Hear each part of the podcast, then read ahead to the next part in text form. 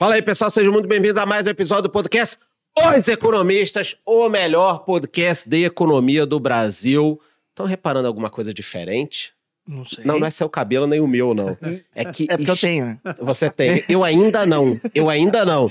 Me zoaram que eu não era verificado semana passada. Ah, Essa verificaram. semana não pode zoar e o cabelo. É, é- a Ainda resolução pode. é em setembro, é em setembro que Não, vai, é, vai é ter que a resolvido. câmera nova é em 4K e tá É em tô 4K. mostrando o seu. Estúdio novo, cenário novo aqui pra vocês, casaquinho, só temos dois, né, Pete? Depois Só vamos temos fazer dois, mais depois eu vou colocar sortear. o meu, é. Vocês gostaram do casaco aí, avisem que a gente vai sortear. Mas o que importa não é o cenário, o estúdio, o cabelo do Pete, o meu verificado. O que importa é que temos um convidado super especial hoje, Pete, que pode mudar o país, né? Mas a gente aperta aqui sempre as pessoas, não dá moleza.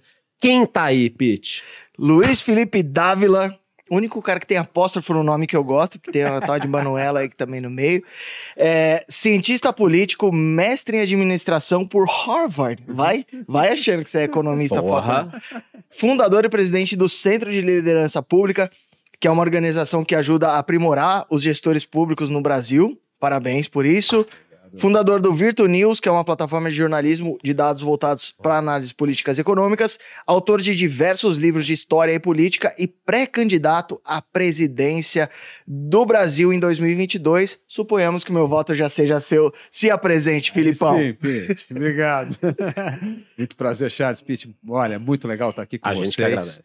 Então, pô, a apresentação vocês já fizeram aí. Uhum. A gente tem uma batalha muito dura esse ano, né? Uhum. Nós precisamos vencer esse populismo de direita e esquerda, Uhum. Que vocês, como economistas, foi um maior desastre na história do Brasil. A economia do Brasil não cresce há 20 anos, estagnação econômica, volta da inflação, queda da renda, aumento da miséria. Assim, cara, você precisa pegar uma lista assim de tudo de desgraça, tudo foi feito. E isso é fruto desses 20 anos que a gente tem de governo populista. Então tá na hora do Brasil mudar esse rumo, colocar o Brasil na trilha de novo da recuperação econômica, da geração de renda, investimento e renda e, e- e emprego. E isso a gente precisa de uma coisa fundamental, né, Charles? Que é recuperar a confiança no país. Investidor não vem se não tem confiança no país. E não dá para confiar num país onde tem insegurança jurídica, insegurança política e, evidentemente, insegurança econômica. Posso Você faz. Posso é começar? seu, suponhamos. Então, eu quero começar com uma pergunta que eu acho que é a pergunta de várias pessoas. Aliás, se você tem uma pergunta aí, estamos ao vivo, porra. Manda É, vai, a cara. pergunta, depois não reclama É. que não, não fez. Então, Aí, e doa também para É. nós. Tá passando já que falamos aqui de investidores, essa semana você viu que o Barsi divulgou que recebe mais de um milhão de por reais dia. por dia, cara. vi, cara. Por dia, não é por mês, por ano, é por dia. Então, Saudades. a turma aqui preparou um material exclusivo. Vamos colocar um QR Code em algum lugar aqui. Aulas grátis, né? Porra, quatro, aulas grátis. grátis, material bacana. Então, se você quer chegar a um milhão por dia e eu quero, aproveite esse material gratuito. Se fosse pago, vocês estavam pagando. Aí é gratuito, ninguém baixa. Vai entender. Vai o brasileiro é foda nisso, né? Ele tá dando um negócio para as pessoas, quatro aulas, aí o cara não baixa. Então, aproveita aí, produção, coloque na tela. A minha pergunta, depois do jabá aqui feito, é a seguinte: você disse de populismo, de 20 anos de que o Estagnação. Brasil não cresce.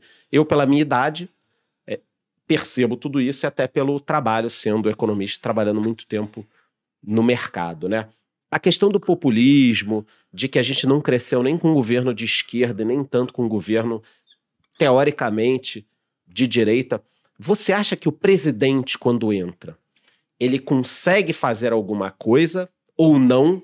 E os últimos presidentes disseram que é muito difícil. Eles dizem que é difícil porque não dá, ou porque também é muito cômodo falar o seguinte: porra, que o presidente entra e não consegue fazer nada, tal. Então, o que acontece? O presidente efetivamente ele não consegue fazer nada, ou a turma se aproveita desse discurso? Olha, é excelente pergunta, Charles. Vamos olhar dois presidentes que fizeram e aí os que não fizeram, que a gente vai comentar aqui. Dois que fizeram, Fernando Henrique e Michel Temer. Dois presidentes que fizeram. O Fernando Henrique, todo mundo fala, pô, é difícil privatizar no Brasil. Cara, aquela época, dos anos 90, Pete, quando você privatizava, pensa que é a moleza de hoje. Porradaria na rua, no Rio de porradaria Janeiro, eu me lembro. é Corredor polonês pra entrar na bolsa de valores pro cara dar um lance lá, não era, Eu não me era lembro, mole, era uma você loucura. lembra? Era uma loucura Lembro. privatizou, desregulamentou o mercado, né? fez as reformas importantes que o Brasil precisa e acabou com a hiperinflação. Aí tá um presidente que conseguiu chegar ao poder e, e entregar, entregar o que o Brasil queria. Algo precisava. que parecia impossível. Parecia totalmente impossível. E aí com essa militância petista dura, não era essa, hoje é moleza, pô. hoje em dia não tem mais isso. A turma apanhava, que apanhava, apanhava, apanhava para comprar. Então assim, Pega um caso que tinha aquela época, que é muito, eu acho que é bem emblemático disso. Nós tínhamos a Petrobras do telefone, que era a Telebrás. Telefone era um produto de luxo no Brasil que você declarava no imposto de renda. Lá, como você tinha um terreno. Você tinha uma linha. Não, tinha uma linha. Não, tinha gente que vivia de aluguel de linha telefônica, Meu cara. Deus. Era um negócio. barriga da, da, era, chegava, chegava a um salário mínimo o aluguel de uma linha telefônica. Não, incrível, era isso. Aí o que aconteceu? Privatizou. O que, que a privatização faz? Aumentar a concorrência. Hoje todo mundo tem telefone no bolso. Hum. Ninguém se lembra disso. Ah. Mas então, tá aí um presidente que fez. Michel Temer foi o presidente mais impopular da história do Brasil. Aprovou reforma trabalhista, aprovou teto gasto, aprovou reforma do ensino médio. Então, o que, que precisa para aprovar coisas no Brasil? Você precisa de duas coisas. Precisa de um governo que dê rumo determinado a comprar as brigas políticas importantes. E segundo, precisa saber mobilizar a opinião pública. Os dois governos tiveram como sucesso a capacidade de mobilizar a opinião pública. O Temer conseguiu a reforma da Previdência, a população a favor. Isso é inédito no mundo, né? Iné... Não, primeira vez que o povo foi à rua a favor de uma reforma da Previdência. No mundo inteiro é quebra-pau para não fazer uma reforma da Previdência. Então você vê que quando você tem a capacidade de gente técnica qualificada no governo e articulação política, você move o Congresso e move a opinião pública. E aí não há corporativismo que aguenta, porque ninguém vai contra uma coisa que é popular gerar emprego, fazer a economia crescer, dar telefone para todo mundo. Então não tem como. Então, assim, o problema do Brasil hoje, no, nesses governos populistas de direita e de esquerda, é que eles têm rabo preso com o corporativismo. Ninguém quer ir contra o corporativismo. O Jair Bolsonaro, você pega a história dele, a vida inteira ele votou a favor do, do corporativismo, principalmente uhum. do corporativismo. Funcionário foi contra a reforma da Previdência, votou contra as reformas modernizadoras do Estado e sempre defendeu, evidentemente, o corporativismo, principalmente militar. Então, assim, essa turma tem rabo preso com o corporativismo. Então, na hora que tem que comprar briga, não vai comprar. Esse é o problema. Por isso que a gente precisa de um presidente que sabe o que tem que fazer, capaz de articular politicamente e, evidentemente, comprar as boas brigas políticas para fazer essa agenda modernizadora andar no Brasil.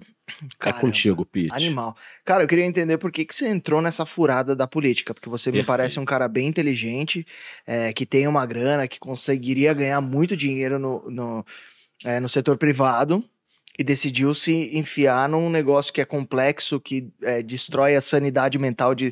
É, eu tenho vários amigos que, inclusive do Partido Novo, que parece é, tipo aquela foto do Obama, 20 anos, 10 anos depois. O cara mudou demais, o cara, mudou, o cara envelheceu, cara envelheceu é, demais. Parece assim. que o cara ficou 25 anos no mandato. É, né? exatamente. Então, por que, que você entrou nessa, nessa furada? Foi uma questão assim de.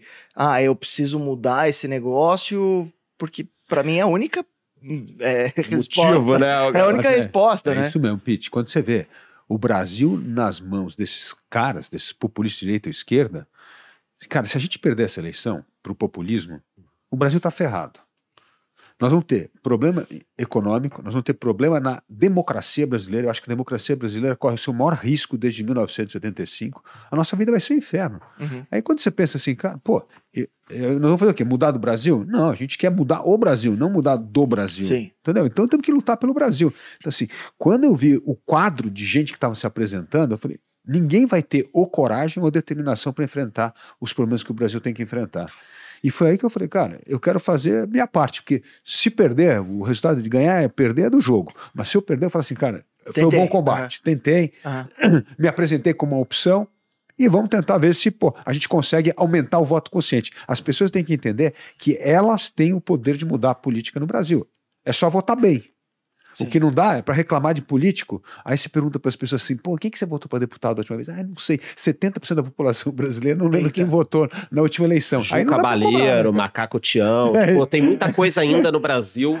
É, é até brincadeira nas cidades. É. O cara. É isso. Cria alguma coisa. Pior que tá, não fica. Eu falei: todo é incompetente e corrupto que chegou ao poder chegou porque alguém votou.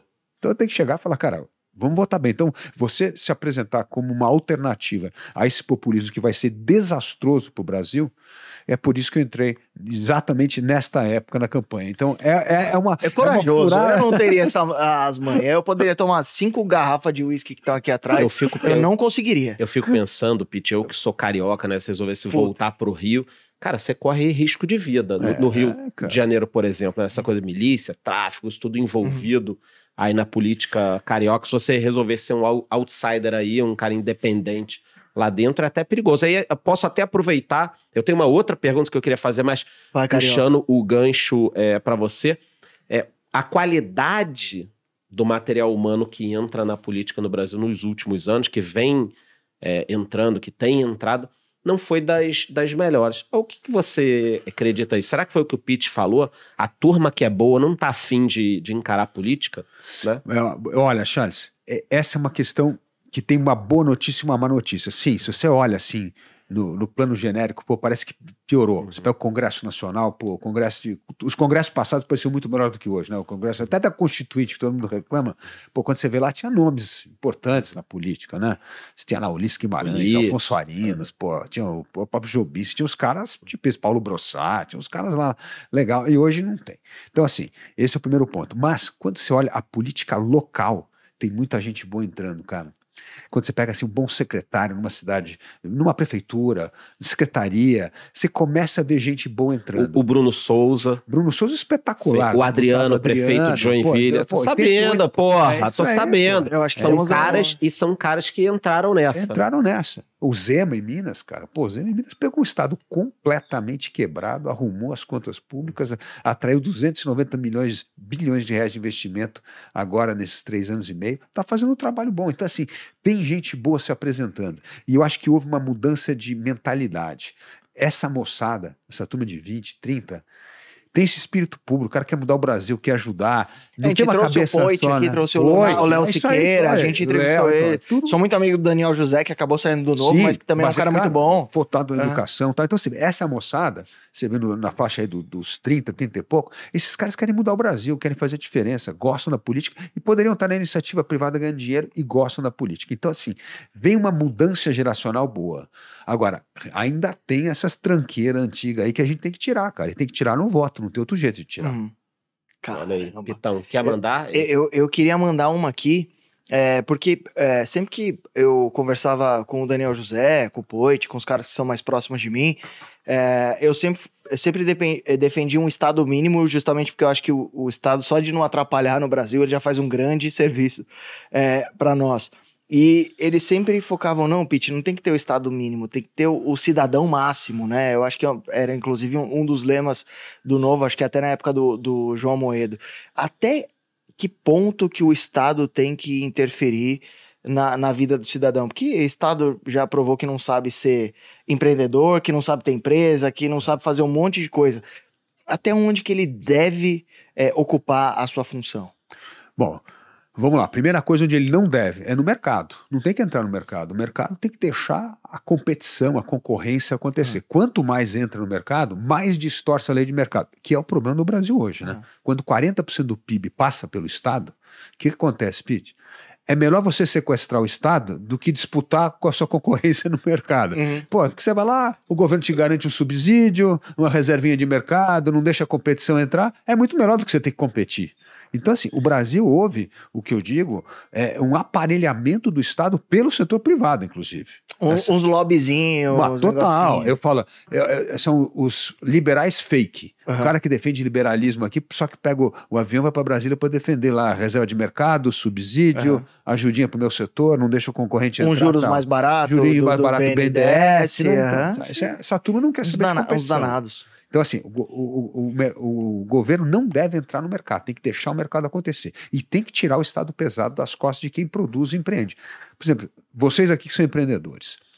Todo, você está sempre na ilegalidade, porque todo dia tem duas novas normas tributárias no Brasil. Eu tô na tá ilegalidade porque eu sou trouxa, né? desavisado, né? Não tem como você estar a par de tudo. Cara, você está trabalhando, todo dia você está na ilegalidade. Ali, você vem aqui, você está em. Pô, tá aqui você produzindo, a outra turma ali e tal. Você vai ver aqui, o maior setor que você tem é o administrativo financeiro, que tem que ali saber como é que paga imposto, como é que não sei o quê, como é que lida com a burocracia. É impossível isso. Uma cara. regra ergonômica da, da gente sentar no Não. podcast de forma Não, que é não. isso. Esse é Olha, o Brasil. Eu vou contar uma para vocês que é fundamental. Eu tive em Curitiba duas semanas atrás. Estava lá com a nossa vereadora, a Amália. Todas, todos os quiosques de é, que pode vender produtos na rua à noite, sabe qual é o único produto que eles podem vender? Cachorro quente.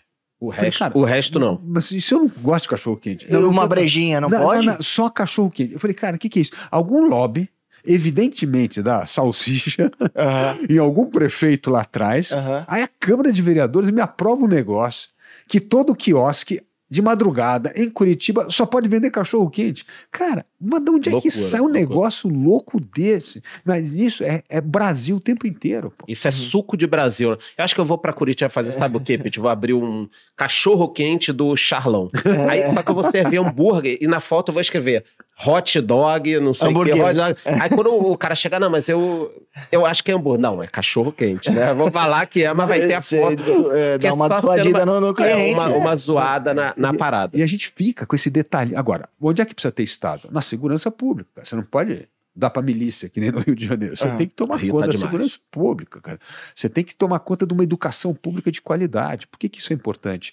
E não é que precisa ser o Estado, mas tem que supervisionar, tem que ter parceria público-privada, mas tem que ter um currículo, tem que entregar algo importante. Saúde. Pô, você vê o SUS, que todo mundo fala, pô, o SUS funciona por causa de parceria público-privada, porque os hospitais filantrópicos são privados. Então, a gente tem que ter esse Estado dando assim, o panorama da lei da ordem, garantia da lei da ordem. Isso é que o Estado tem que fazer. O Uhum. resto tem que deixar as pessoas empreenderem, criarem e inovarem. E, e no quesito ensino, focar no básico e, Focar e no o, básico. e o, o superior, é, que, que cada um se vire, né? É, e, e- não, é- não é só assim, tem que mensurar assim, tem escola, tem faculdade pública, que nem a USP, tudo bem, tá lá, mas tem que ter a régua. Cara, é uma vergonha o Brasil não ter uma universidade entre as 50 melhores do mundo. É uma total vergonha. Porque a gente gasta dinheiro em educação. Nós somos aí a décima economia do mundo, você não tem uma universidade que está entre as 50 melhores do mundo, pô. Entendeu? Eu- Aí, nós estamos na centésima ainda, cara. E a régua dele é alta, porque fez Harvard, né, mano? Então, a galera tá perguntando aqui, Hum. e a gente também tinha separado, um negócio que tem a ver com o que ele tá falando. Vamos começar a deixar o convidado desconfortável, um- ligeiramente É, desconfortável. é o nosso core business é esse. Nosso coabis é, é esse, né? Então, ele falou aí do que o Estado não tem que ter isso, não tem que ter aquilo, e mandaram uma pergunta que é complicada aí, ó. Você se considera liberal ou social-democrata? Ou de- ANCAP. ANCAP, acho que Não, é acho que não, eu, acho né? que não, é. Tá. Mas liberal ou social-democrata, e esse é um ponto que eu acho que a turma está muito machucada. Eu vou falar pela minha geração, né? Durante muitos anos, é, eu acreditei que PT e PSDB, por exemplo, era uma existia uma competição ali. Aí agora Aí depois até o Brasil Paralelo fez o, o- o documentário Teatro das Tesouras, Uhum. e a gente começou a tomar consciência de que os interesses eram os mesmos. E agora o Alckmin virou é, vice do Lula. Então você não pode ser um mega ultra inimigo e de repente virar vice. Quer dizer, o resumo que eu tô querendo colocar é o seguinte: PT e PSDB fizeram um jogo de, de, de compadre ali e tal. Então, é, o que você acha disso? Você é liberal ou social-democrata? E de- depois a gente pode falar de privatizações para não misturar, né? É, Acho que essas duas já tá bom. Não, e aí? é- eu sou liberal, sempre fui liberal. É que o que aconteceu no Brasil é o seguinte: nessa época dos anos 90, Uhum. todos os liberais e sociais-democratas estavam dentro do PSDB. A turma que fez o Plano Real, a- ali era uma história, só tinha nós e eles, era a história do Lula lá. Então a gente tinha que derrotar o PT, estava todo mundo lá. O problema, o Brasil nunca teve um partido de direita liberal. Porque os partidos de direita no Brasil nunca tiveram viés de querer abrir o mercado, abrir a economia e tal. Então, esse é o problema. Aí, só, só quando o novo aparece é que Uhum. surge essa ideia de um partido liberal de verdade. Por exemplo, uma das coisas que tem no nosso programa de governo, que é bem liberal, abertura da economia brasileira. Tem que abrir a economia brasileira. A gente tem uma das economias mais fechadas do mundo. Abrir para o comércio O internacional. que, que seria isso? O que que- quais exemplo, seriam as medidas para abrir? por Termos exemplo? práticos, É. né? Por exemplo, termos práticos. Derrubar tarifas, derrubar barreiras sanitárias, derrubar barreiras não tarifárias que criam essa reserva de mercado no Brasil. Imagina, olha, eu vou dar um exemplo. Você te- produz um celular hoje no Brasil. 30% desse celular tem que ter conteúdo nacional. Cara, que absurdo. Que Você bobagem. tem que ter a melhor tecnologia do Hum. mundo para ter o melhor celular do mundo para poder vender em outro lugar. Por que, que a gente não consegue exportar carro brasileiro? Porque 30% tem conteúdo nacional. Então o nosso carro não passa no padrão para exportar para a Europa. Ou para exportar para os Estados Unidos. A gente vende para Venezuela, vende Hum. carro aí né, Argentina. Honduras, para Argentina, mas não vende nos grandes mercados. Então por quê? Então reserva de mercado é isso. Então a gente tem que abrir o mercado. Isso vai fazer com que a indústria brasileira se modernize, porque você vai poder comprar as máquinas mais baratas pelo melhor preço para se tornar competitivo. E o único setor da economia que compete internacionalmente hoje é o agro. Por isso que o agronegócio é um sucesso no Brasil. E apanha muito de fora por causa disso também, né? Apanha muito, porque tem muita Porque- proteção E lá porque fora. não sabe se vender também, né? É, e aí tem uma coisa que o o governo prejudica pra caramba, porque a coisa do, des- do desmatamento hoje é usado como desculpa para retalhar o agro brasileiro. Aí fala assim: a soja vem de área desmatada, a carne vem de área desmatada, porque é tudo mentira, cara. E, Isso- e isso nos é- Estados isso Unidos é, mentira muito mesmo. maior. Isso não é também. verdade. Então, assim, o nosso setor mais competitivo da economia é o agro. Aliás, se você tirar o agro, o, PIB brasileiro não cresce há 40 anos, né? Se você tirar a única coisa Sim. competitiva que a gente tem, os, os outros, o PIB é negativo. Então, assim, nós precisamos abrir a economia. O Brasil precisa competir no comércio internacional. E nós temos tudo, porque nós temos gente empresária, empreendedora, criativa. É. Deixa a gente fazer em qualquer área. Pô, criação, música, é, é, tecnologia. A gente tem gente boa. Então, o Brasil precisa abrir a economia. Nenhum país do mundo ficou rico com a economia fechada.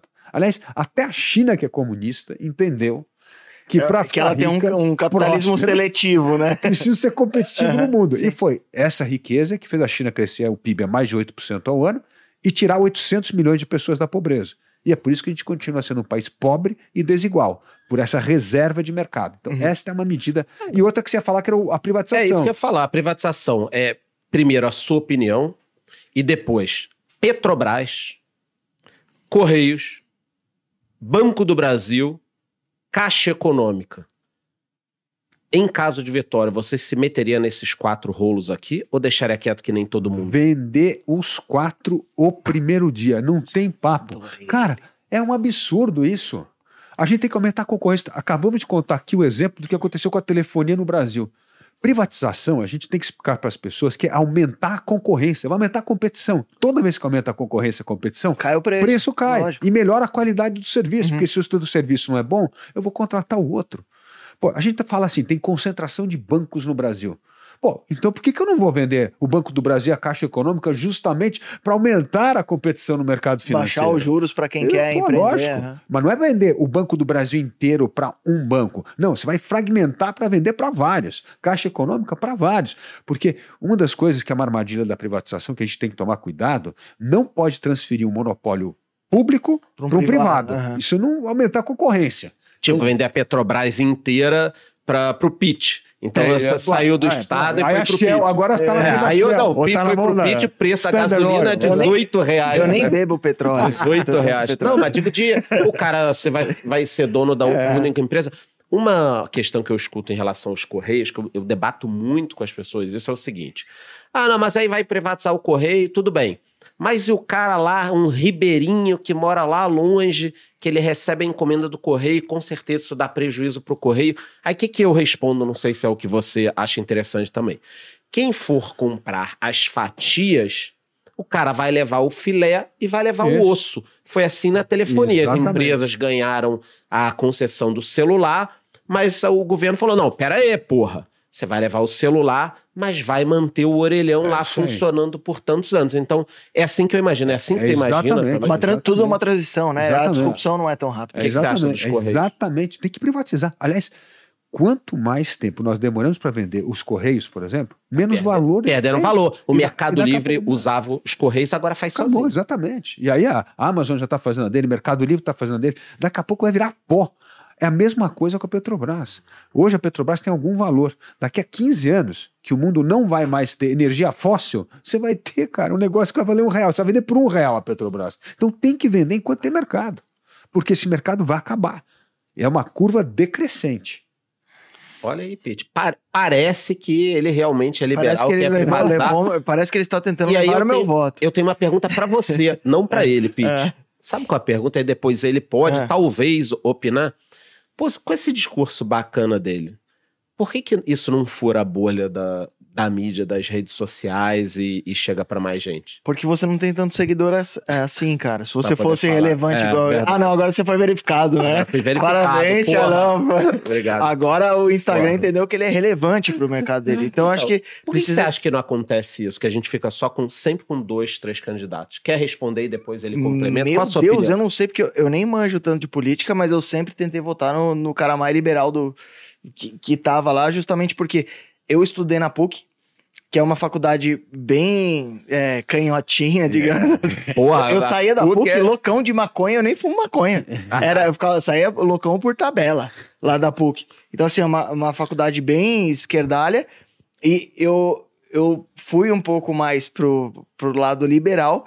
E eu acredito que eu e meus amigos, que fomos pro lado liberal de trabalhar, de gerar emprego, a gente tem dezenas de, de funcionários lá na Research que eu sou dono, é, a gente deu certo. Então, assim, eu percebi que o liberalismo dá certo na prática. E eu sempre votei. Mas por que, que não fura a bolha? Por que, que as pessoas não conhecem tanto ele? Aí você tem que ofender o Manda seu aí, aí, manda cara. É. aí nos, nas perguntas se vocês já conheciam o candidato, o que, que vocês querem saber, mas você pode ajudar a gente. Por que, que não acontece isso? Por que, que, por exemplo, no Brasil parece, tá? É, parece é o caramba, é, né? A, a mídia esconde os outros candidatos é, co- como se só existissem dois. Você repara, você é liga o jornal, É verdade. são dois candidatos. A Aí, contra B, né? não, aí todo mundo fica assim, não, porque o Brasil só tem essa polarização, Tão não mandando isso no existem chat, outros e inclusive. tal. É verdade. Só que isso é um negócio meio artificial, né? Total. Então, por favor, por Por- que? Por isso que a gente acontece. depende muito das redes sociais, porque se você for pela mídia tradicional, é sempre é porque é o ping-pong, tá todo mundo acostumado. Não, é quem tá liderando a pesquisa. Falei, gente, quem é que tá liderando pesquisa hoje? Eu converso. E quando dando- que pesquisa acertou alguma coisa, Não, é. né? E outra, Pete, eu ando pelo Brasil inteiro. Ninguém tá preocupado com a eleição. As pessoas estão preocupadas com como é que eu pago o boleto no fim do mês, cara. Aham. A eleição não tá Gás. no radar de ninguém. Gás, pô. Eu vou lá encher o tanque do carro, tá cada dia mais caro. Pô, Café tá mais caro. Pô, o café tá caro. pra 40, caralho. é isso aí, você pega Sim. 40% de imposto. Tudo Eu que tenho- ó, você tá tomando cerveja, 60% de Eu imposto. tô tomando um Café, escão. Eu tô 40% tomando um escão importado. Já Não, foi esse 70. então é 100 mais de de 100% importação, de imposto. depois de importação é esse produto de 70 luxo. pursa. Muito triste. Então é uma loucura, o Brasil é isso. E depois tem uma coisa que é as pessoas precisam do Estado porque tem os mais pobres. Não, os mais pobres, você vai conversar com a molecada na favela, fala, não quero auxílio não, o que eu quero aqui é ser programador, me arruma um curso de programador aqui, porque eu quero... Então, a- até nesses lugares onde fazia sucesso esse discurso, não cola mais na nova É. geração, cara. Os caras querem oportunidade. E por que- você não tem essa voz de, de falar? Você acha que tem a ver também com a questão do dinheiro que rola, de centrão?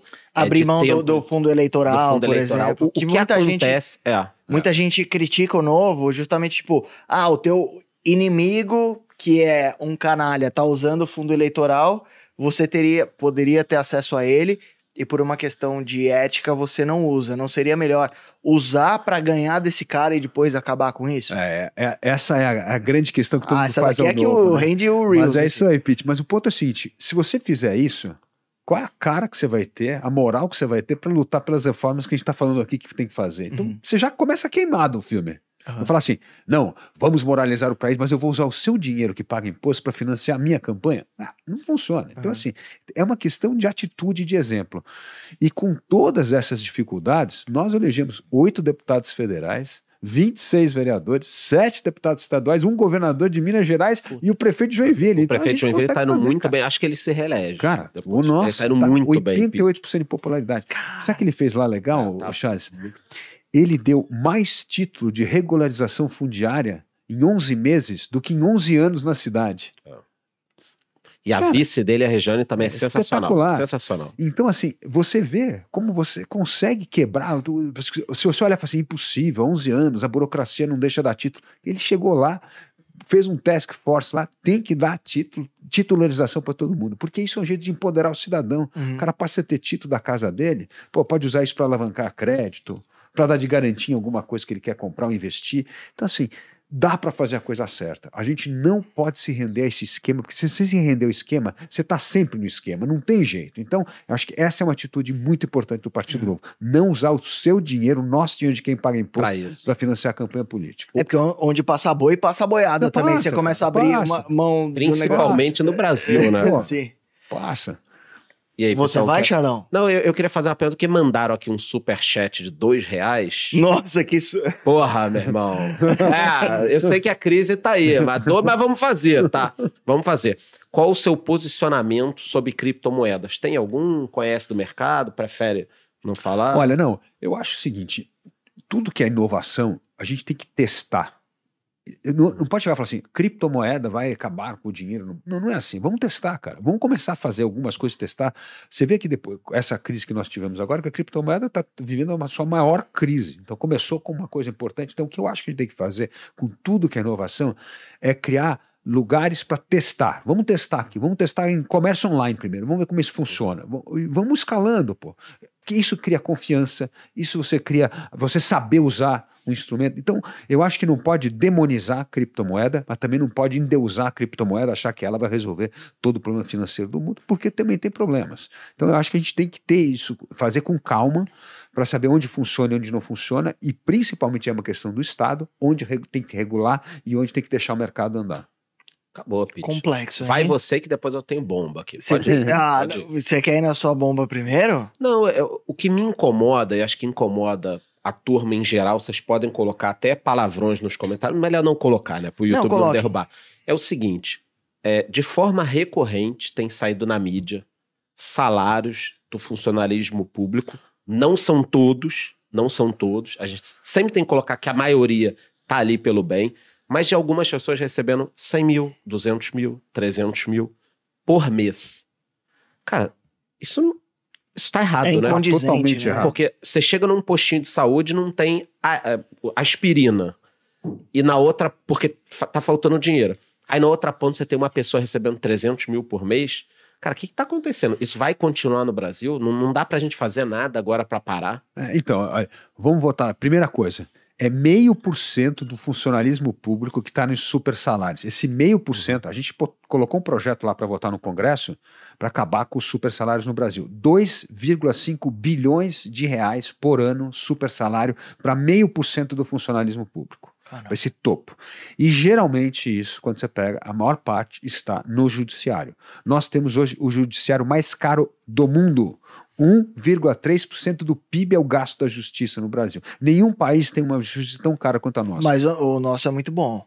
O nosso é muito Caramba, mais né, produtivo. Não, né? é uma produção maravilhosa.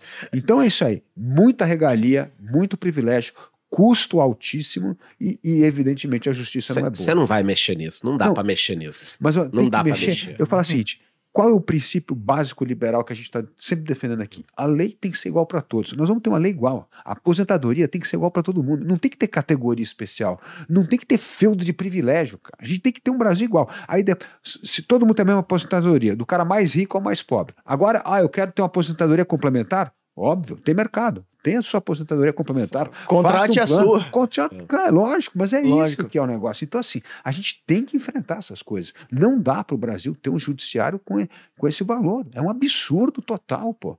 Olha, um outro exemplo interessante. Você pega o Congresso Nacional. Tira o salário de todos os deputados. Tira todos os assessores de deputado.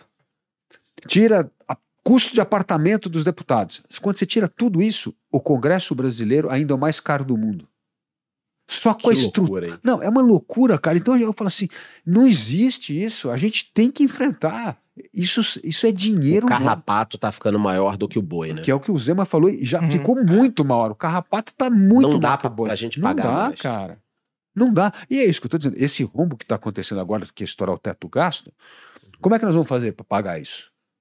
Como é que a gente faz tradicionalmente no Brasil? Aumenta imposto. Só que não dá mais para aumentar imposto. O Brasil já tem a carga tributária mais alta entre os países emergentes. E mais complexa mais também. complexo. Tem Aham. que cortar custo, cara. A gente vai ter que cortar. E para cortar custo, vai ser impopular? Vai. Por isso que o presidente tem que usar o seu primeiro ano para fazer todas as medidas impopulares, porque senão não tem como fazer a economia voltar a crescer. O, dentro dessa questão que a gente voltou, de que, por exemplo, a turma tá gostando aqui do, do que você tá falando. É, já, já conseguimos 12 votos. É, 12 votos. Até, até tô me animando aqui pra quem sabe eu também concorrer a alguma coisa. Vai lá, mano, eu te ajudo. Quantos votos eu preciso para ser deputado federal, mais ou menos, em São Paulo? Ó, vai precisar pelo menos menos uns 60 mil votos. Ah, dá, né? Você tem meio milhão de seguidores? Pô, tem. tranquilo. Todos têm que votar em você. Pô. Então vamos lá. A grande questão aqui é a seguinte: começou a campanha, você tá aqui, você vai rodar mais um pouco, você vai conseguir falar. Quando chegar ali na reta final, quantos segundos você vai ter de TV ali? Como é que vai funcionar isso? E você será chamado para os debates? Ou É, vai ser uma perguntaram coisa, isso daí, deram uma, coisa alfinetada única? na, na Ó, Rede essa Globo. é a boa pergunta. E é isso que vai fazer a diferença na campanha. Eu vou estar em todos os debates. Com a regra. A regra é quem tem o, passou a cláusula de barreira no Congresso Nacional. Então, nós temos oito deputados, estamos acima da cláusula de barreira, portanto, nós estaremos nos debates. Isso vai fazer toda a diferença, cara. A Você não vai estar sozinho no debate, porque você vai arregaçar todo mundo. Eu não iria no debate contra ele. Não, mas Se tem que ir, pô. Tem que PT ir lá. Não, não, porque- se eu fosse do P... não, se eu fosse petista ou qualquer outro tipo de coisa, eu, Eu não eu vazaria. Você acha que o, o- tanto galera- o Bolsonaro quanto o Lula vão participar dos debates? Eu acho que eles vão ter que participar pelo menos de um ou dois debates. Acho que eles vão ter que. Um ou dois vão ter que entrar, porque o negócio é o seguinte: vai mudar muito o quadro até, até Uhum. outubro.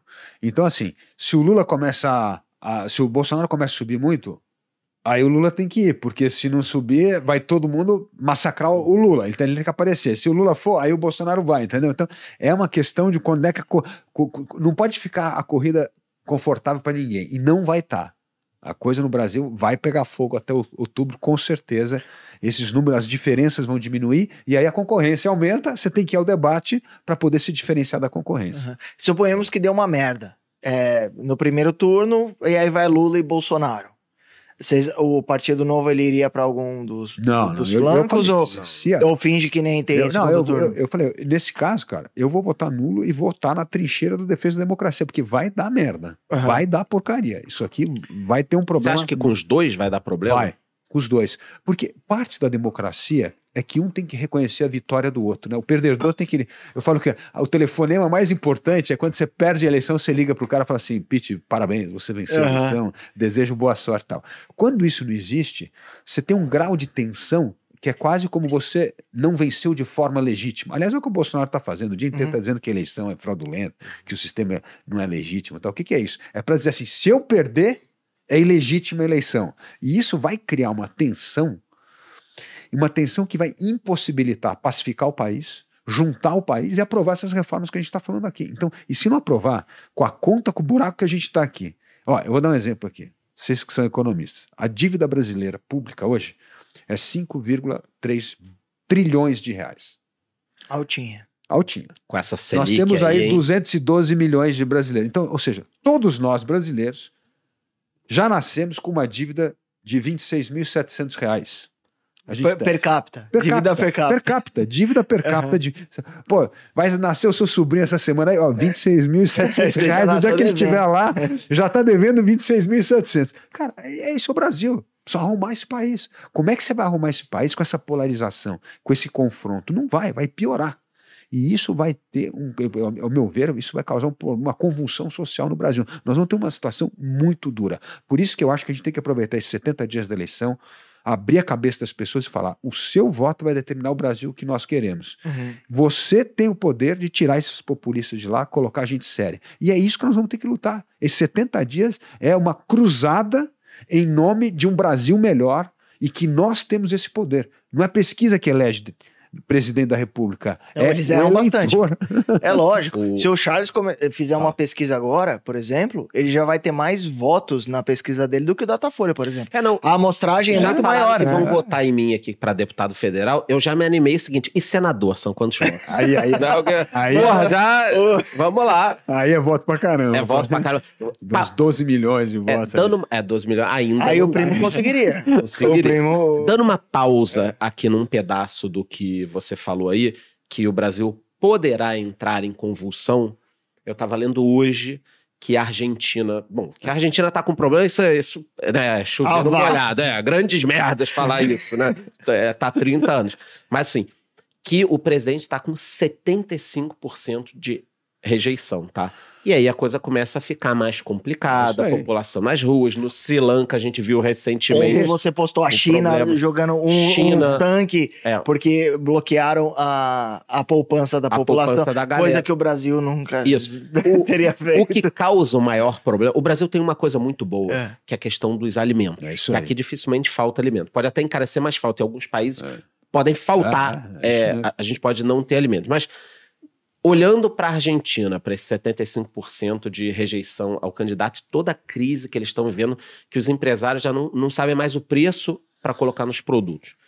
É, sem querer vender susto, você acha que com a vitória de qualquer um dos dois candidatos, a gente pode ter um cenário de Argentina no Brasil? Acho. Infelizmente, eu acho. Porque você precisa ter um mínimo, é o que eu falo do mínimo denominador comum, do entendimento do que a gente precisa fazer. Se tudo vai para a briga, se tudo vai ser judicializado, se tudo acaba no Supremo, cara, o Brasil não vai conseguir andar. E numa situação dramática, cara, já tem 33 milhões de brasileiros passando fome. E quando você pega, é maior até. Gente que não tem mais de uma refeição ao dia, é mais, é maior ainda esse número. Então, quando você pega isso hoje, olha só a questão de fome no Brasil. Nós des- desperdiçamos 55 milhões de toneladas do transporte da comida da fazenda ao supermercado. É, não tem trem, né? 55 milhões de toneladas. Se economizar 10% disso, 5 milhões de toneladas, você resolve a fome no Brasil.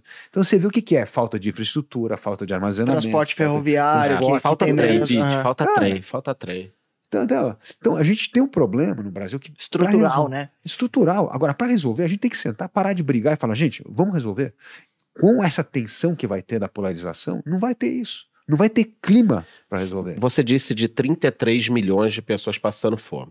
Vamos imaginar que você entrou. Qual o dia certinho que o presidente toma posse? Não, não é. ser dia primeiro, infelizmente. Dia- Depois vai, vai mudar a data para o dia 6, mas agora é, é por Então, é eu, eu 1º de sabia que não era dia primeiro. É. É. que vamos, vamos pra, pra não tornar a vida da turma difícil. Você entrou lá dia primeiro. Cara, o que, que você faria imediatamente para ajudar essas 33 milhões de pessoas que estão passando fome? Porque algumas medidas dá pra gente esperar, mas fome não. Né? O cara com fome não espera, não vai ter medo. O que, que você faria imediatamente? Qual o teu plano? O que, que tem ali? O que, que a equipe tá fazendo assim? Dia 1, um, D1. Cara, 33 milhões de pessoas passando fome. E aí? Ó, Charles, nós colocamos no nosso plano de governo zerar a miséria no Brasil em quatro anos. Tem que acabar com isso. E o que, Como? que precisa? Focalização dos programas. A gente dá muito dinheiro sem critério. Vou dar um exemplo. Auxílio emergencial. Aí todo mundo recebe 400 reais, agora vai receber 600. Se tem um cara de 20 anos solteiro, recebe o mesmo 600 reais do que uma mãe com duas crianças. Tá errado. Tá errado. Você precisa ter focalização no programa. Essa mãe com duas crianças precisa receber mais dinheiro do que um cara solteiro e jovem. Então, esse tipo de coisa, de focalizar os programas, por isso que dá para acabar com a, a miséria no Brasil. Porque você pegar um montante de dinheiro que a gente já gasta com auxílio emergencial, com Bolsa Família, e focalizar principalmente em famílias muito pobres, principalmente com crianças pobres, é assim que você vai começar a resolver a questão. Tem da- um, tem um mapa disso? Existe tem um mapa, tem disso? mapa, tem estudo. E uma Via censo coisa, você não consegue. Veio- Você teria que estar mais próximo dos deputados, digamos assim. Não, você tem hoje você tem Vereadores, você talvez. tem, aliás, você tem estudos fantásticos com, com o mapa da fome no Brasil. Você tem os- onde é que é a fome. onde é- aliás, é uma coisa interessante. A maior parte da fome hoje está, infelizmente, no interior, está no campo, não está na cidade. cara. É um negócio maluco. Então você tem que resolver uma questão muito séria. Mas o que, que tem que fazer? Focalização dos programas. Primeiro, vamos pegar o dinheiro e focalizar nos mais pobres, nesses mais necessitados. Tem que resolver esse problema. É um absurdo um país que eh, alimenta um bilhão de pessoas no mundo, tem gente passando fome aqui, cara. Tem que resolver. Então precisa ter focalização de programa, focalização dos recursos. Não precisa mais recursos, é focalizar, é direcionar. Dizer, cara, você que tem é, é, 20 anos, está solteiro, você não vai receber mais 600 reais, você vai receber 200 e nós vamos dar 600 para essa mãe com duas crianças. E, é, então, isso é muito importante. Segunda coisa, tem que botar mais dinheiro no bolso dos miseráveis. O Ricardo Paes de Barros, que é um dos maiores estudiosos é, nessas questões de política social, ele fala: se você pegar meio por cento do PIB e dar dinheiro direto para essas pessoas miseráveis para comprar comida, você resolve o problema. Então, assim, você tem que fazer uma coisa focalizada. O dinheiro não chega, né? Ele vai parando, parando, Não, parando. Você perde o dinheiro. O problema do Brasil é o seguinte: você gasta muito dinheiro com atividade meio, não com atividade fim. O Brasil, você ter uma ideia hoje, a gente gasta com educação 5,8% do, do PIB. É mais do que a média dos países da OCDE. Mas quando você vai ver quanto gasta por aluno no aprendizado do aluno, é um dos que menos gasta. Aí vai ver, pega o exame lá do PISA, nós estamos entre os 10 piores países do mundo. Quando a gente vai estar entre os 20 melhores, pô, porque a gente gasta muito dinheiro. Por quê? Você gasta com atividade meio. Então você gasta lá com o salário do professor, com a aposentadoria do professor e não com o aprendizado do aluno. Está aprendendo? Está alfabetizado? Então, o problema do Brasil é que o serviço público tem que voltar para atender o cidadão e não se servir do cidadão para pagar a máquina pública. Essa é a lógica errada no Brasil hoje.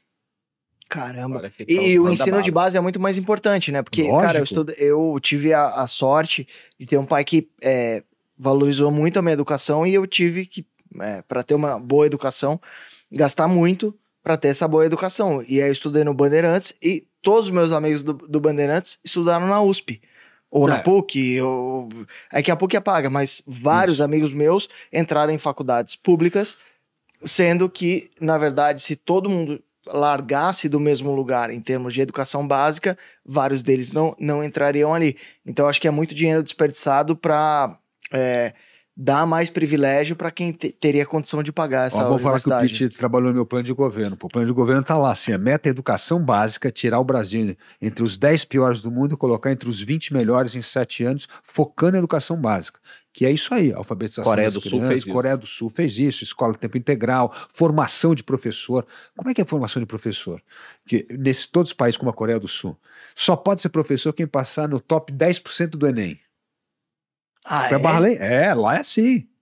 Não pode ser Por isso que qualquer eles um. estão bombando. É mas lógico. Aí, Mas é, aumentar a barra, cara. Falar assim, Mas aí você tem que aumentar também o pagamento. né? Lógico, vão pagar Pô. bem. Vão pagar bem os professores. Na tem que pagar base, super bem. E às vezes também no ensino médio, eu percebo que em países mais desenvolvidos eles têm um ensino profissionalizante que a gente não. A Exatamente. gente ainda age com uma, uma certa.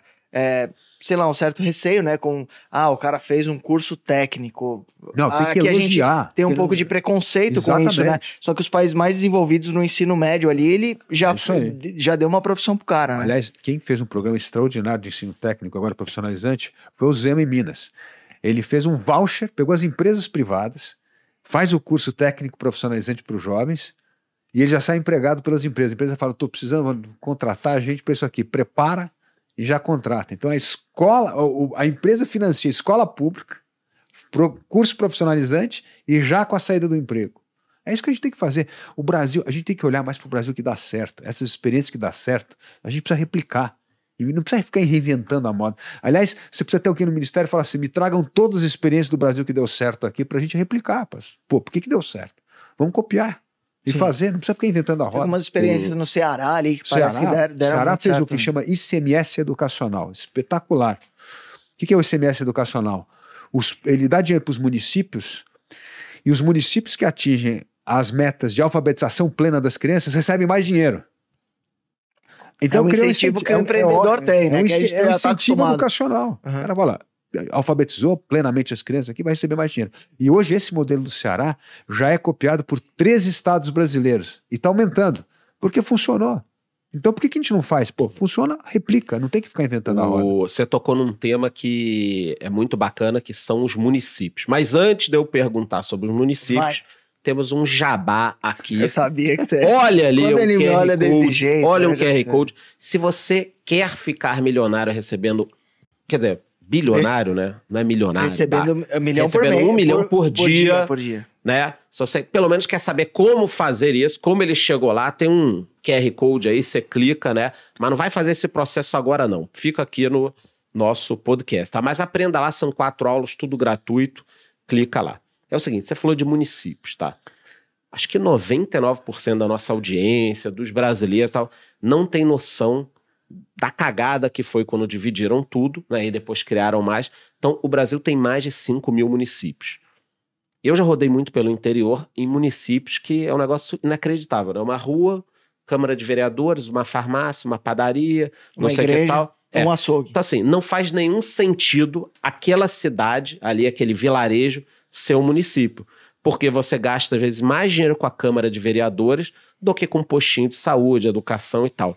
Você acha que dá para reduzir a quantidade de municípios? E qual o tamanho desse problema? Porque a turma não sabe, cara, não sabe disso. Não, você tem toda a razão. Uhum. Aliás, eu escrevi um livro que chama Os 10 Mandamentos Uhum. do, do país que somos para o Brasil que queremos. E lá tem esse capítulo, que é o verdadeiro federalismo. A Uhum. gente tem que tirar poder de Brasília e devolver mais poder para estados e municípios. Agora, o que, que tem que fazer antes de fazer isso? Qual é a regra que nós colocamos? Município tem que ser como a gente. Você quer ser independente? Você tem que ganhar o seu dinheiro.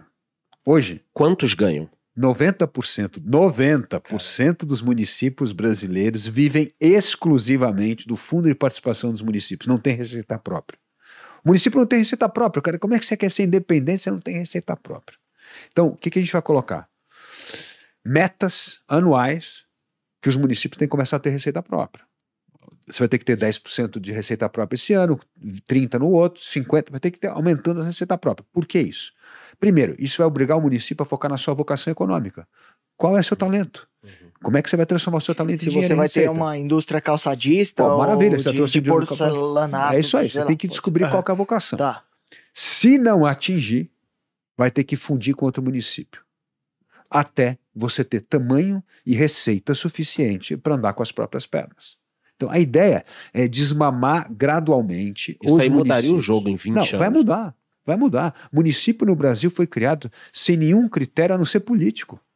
Então hoje você tem 90% do município que vive do fundo de participação dos municípios e 90% do emprego desses municípios é emprego público. Então é um programa de transferência de renda. Cara. Não faz o menor sentido você ter isso.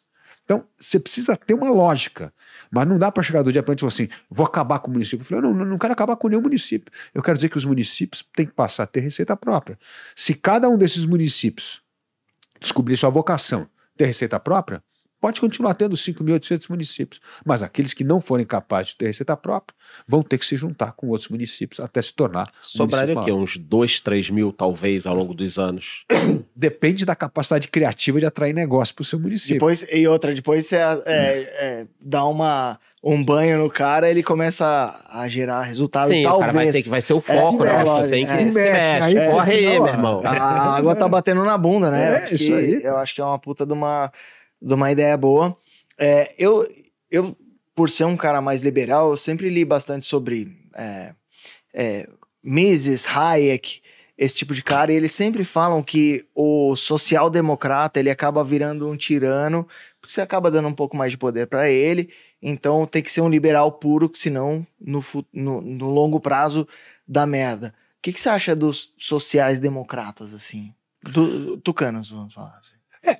Eu, eu falo assim: o Brasil, o que aconteceu com a social-democracia, né? com, com o PSDB? É, é a fotografia do PSDB. É um partido que está acabando. Está acabando porque é um partido que teve muita dificuldade, primeiro, para conciliar essas duas visões que a gente está falando aqui. Uma visão mais até mais liberal, uma visão mais social-democrata. E aí acabou ficando aquele partido em cima do muro. E em cima do muro, numa época que a gente tem que tomar medidas duras Drásticas. e radicais e drásticas, o partido vai definhando. E foi o que aconteceu com o partido, foi definhando. E aí é, é um partido que não terá candidato à presidência da República pela primeira vez Caramba, na nos história. últimos anos era desde- sempre. Tava sempre- ali na frente, Sempre né? era todo mundo, era isso aí, era o Aécio, o Serra, o, o, o próprio Geraldo Alckmin e tal. Então, Hoje não tem mais candidato. Então, assim, o problema é que nós vivemos num mundo, ou nós assumimos o que, que a gente tem que fazer e diz claramente o que, que a gente vai ter que fazer, ou não vai ter espaço para o cara que tenta agradar. Para concessões. Não, concessões. não tem, não, tem, não dá para espaço para. Então, a social-democracia, em muitos países, vem acontecendo isso. Ela vai, ou ela virou muito. é, ela foi, pendeu mais para a direita ou mais para a esquerda. E veja que interessante, você está falando do Hayek e, e- e do Mises. Qual foi o, o apogeu da narrativa liberal no mundo? Foi justamente o começo dos anos 80. Ganhou a Thatcher na Inglaterra, ganhou o Reagan nos Estados Unidos. Que saudade. Cara, eu, nem era, eu nem era vivo. e essa ter- turma chegou, mudou tudo. Vamos acabar com E o esse João Estado. Paulo II ali ajudando. João, no- não, e o- até o do Xiaoping, caiu a ficha na China, falou assim, cara, tem que abrir economia, senão a gente tá perdido aqui. Pô. Então, assim, começa uma geração de líderes reformistas no mundo. Essa turma entende, esse Estado intervencionista, social-democrata não funciona, precisa abrir economia, precisa privatizar, precisa desregulamentar, precisa aumentar a concorrência e competição, e o mundo começou a crescer. E o que, que nós fizemos no Brasil? O oposto. Não, não, nós temos que continuar insistindo no nacional desenvolvimentismo, no Estado Se interventor, fechar. fechado. Aí o que aconteceu? O Brasil, que de 1945 a 1970 cresceu, a 70, 79 até 80, né? Crescia 7,5% ao ano, passou a crescer 2,5%. E o mundo começou a crescer 7%. Porque a gente fechou a economia enquanto todo mundo abriu. E agora a gente ganhou na loteria de novo. E aí, quero ver como é que a gente vai usar o bilhete que a gente ganhou na loteria. A loteria agora que chama-se Economia de Baixo Carbono. O mundo inteiro botou meta 2050, nós temos que viver numa economia de baixo carbono. Leonardo DiCaprio meteu essa. Todos estão metendo isso aí. Então, Greta não, investidores, investidor privado, 50 trilhões de dólares tem um carimbinho lá de ESG. Ou você Holy respeita shit. o meio ambiente, ou você respeita a governança, ou você respeita o social, não vai ter dinheiro para investir. Então, e o Brasil é a maior superpotência do meio ambiente do mundo. A Nós gente temos nasceu cap- com, com o bumbum virado Cara, pra lua, né? agora- Puta que O pariu. que a gente vai fazer com isso? Aham. Vamos deixar desmatar? Ou vamos falar que nós vamos ser o primeiro país carbono neutro em 15 anos e fazer isso aqui atrair investimento esses Eu A 50 gente até já deve ser, É. mas o marketing é muito não, mas mal eu feito, tenho, né? eu, eu tenho aí uma deriva. Na realidade, umas vai. três perguntas derivadas de tudo isso que você Vai, falou. A gente vai, vai, sair daqui 5 da tarde hoje. Vamos lá, olha só. Já tô com, com sede. É, você falou sobre a questão da Amazônia, desmatamento, brevemente, tá? Eu tenho várias perguntas, eu vou, eu vou quebrando elas. A Legal. primeira delas, minha opinião, o Brasil deveria ter uma bomba atômica. Por quê? Porque a gente tem um patrimônio muito grande, uma coisa muito única, muito fora do padrão no mundo, e isso está em risco, né? Do momento que você tem uma arma desse potencial, ninguém vai te invadir, é o que vem acontecendo é, por aí. Você acha isso muito absurdo? E se você acha muito absurdo, como é que o país vai se proteger e proteger todas essas riquezas? Bom, primeira coisa, a bomba atômica é o Brasil não cuidar do meio ambiente, que aí o planeta vai implodir. Essa que é a bomba atômica que a gente tem na mão hoje, cara. Porque assim, como o Brasil hoje tem capacidade de sequestrar 50% do carbono do mundo, se o Brasil não tiver essa pauta, o mundo tá ferrado. Então, então, assim, a gente tem que resolver este problema. E esse problema, a gente. O que, que, tá, que, que a gente está fazendo certo primeiro?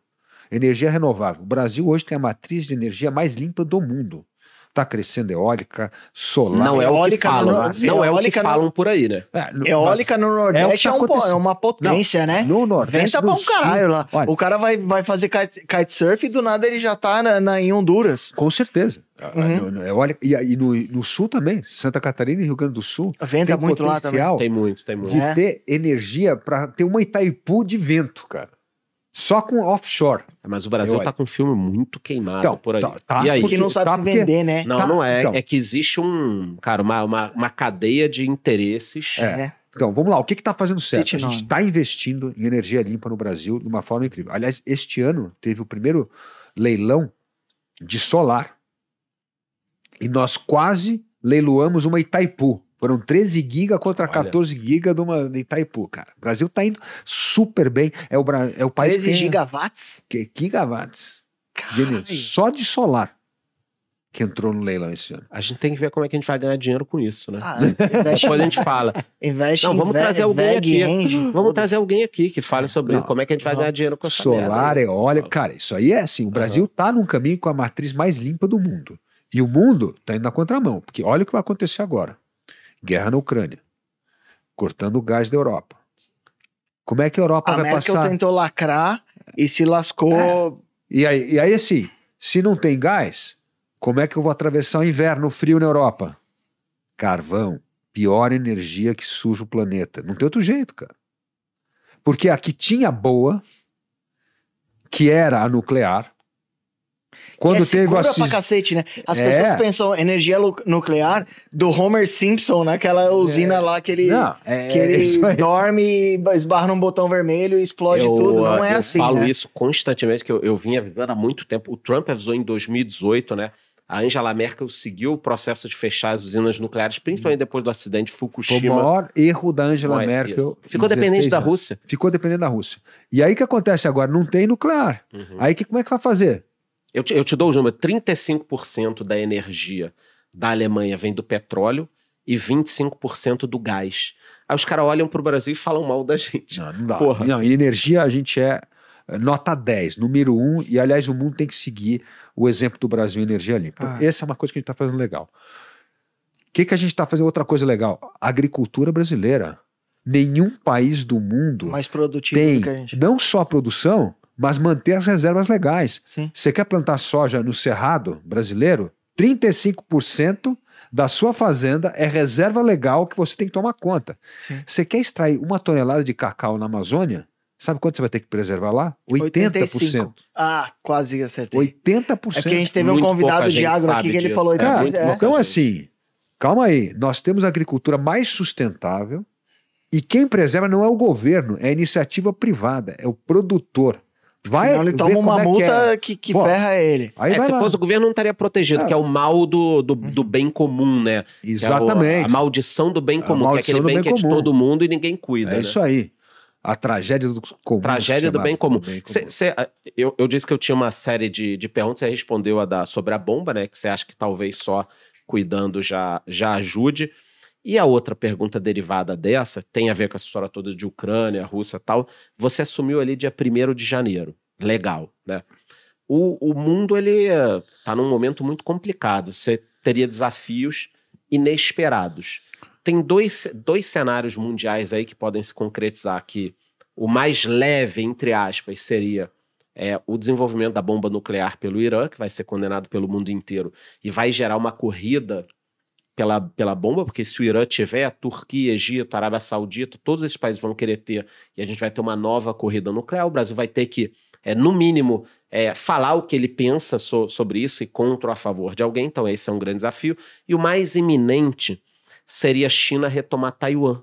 Porque, para quem não sabe, Taiwan fica ali a 200 quilômetros da China, cada um achava que era verdadeira China, o mundo foi se recolhendo em relação a, a Taiwan e abriu-se um caminho para que a China invadisse agora é, Taiwan. Né? O Brasil ficou ali meio que nem contra nem a favor da Ucrânia e Rússia. Então, o que, que você espera desse mundo que você pode encontrar como presidente? E o, o Brasil tem tido um- uma influência pequena né, perto do que a gente poderia ter. O que, que você pode falar sobre isso tudo? Bom, primeiro, o Brasil hoje é um par internacional, né? Aliás, a última reunião do G20, nenhum chefe de Estado quis marcar uma conversa privada com o Bolsonaro. Assim. Uhum. Cara, é inacreditável. São a décima economia do mundo, são a maior potência do meio ambiente do mundo e ninguém quer falar com a gente. Assim, Uhum. O Brasil tá. E, e esse vexame que ele fez a semana passada, convocando os embaixadores para criticar o sistema eleitoral, cara, tudo isso foi o Brasil. Assim, o Brasil nunca teve tão ruim na foto na política externa. Então nós vamos ter que resgatar essa credibilidade. Então, olhando essas questões importantes que você colocou, eu vejo duas. Acho que depois da guerra da Ucrânia, a China vai pensar duas vezes antes de fazer algum movimento em Taiwan, porque viu a reação. Ninguém esperava essa reação. Tem medo das medo. sanções, seria isso? Tá? E a China precisa crescer, porque se não crescer, também tem um problema social lá dentro. A China, esse monopólio do Partido Comunista é fruto do que um governo que garante um crescimento econômico sustentável durante muito tempo. Uhum. Se, se parar de crescer aí e vai para crescer negativo ou estagnar a economia na China, você tem um problema social gigantesco. Então, assim, a briga com Taiwan nesse momento delicado, saindo de lockdown, a China já está numa situação complicada, não me parece algo do curto prazo. O que, que vai mudar importante, o que, que já está acontecendo agora? É o Japão se tornar uma potência militar e nuclear.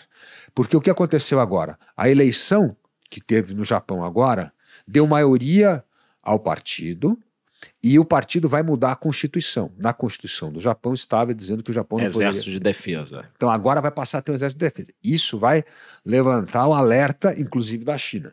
Mas que, por que isso vai acontecer no Japão? Porque o Japão acha que não dá mais para garantir a soberania só com o guarda-chuva americano hoje. E ele tá certo, né? Porque Tá a certo. China tá construindo ilhas ali artificiais. Exatamente, tá tá certo.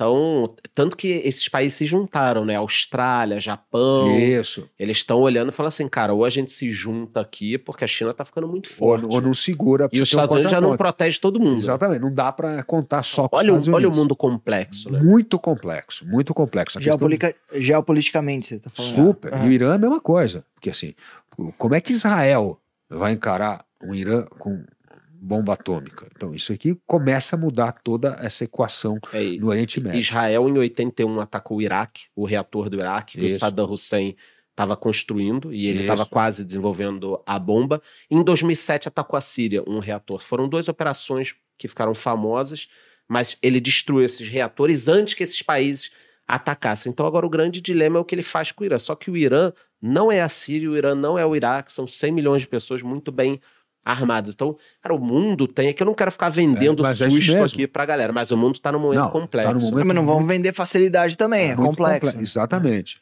Mas o, qual é a oportunidade que eu vejo no curto prazo nessa área internacional para o Brasil? A gente não tem nada disso, né? Cara, tá tudo tranquilo. A gente tem. Primeiro, a Deus. gente- a gente está no melhor. Você tinha que escolher um lugar no mundo onde você gostaria de estar, é aqui, né?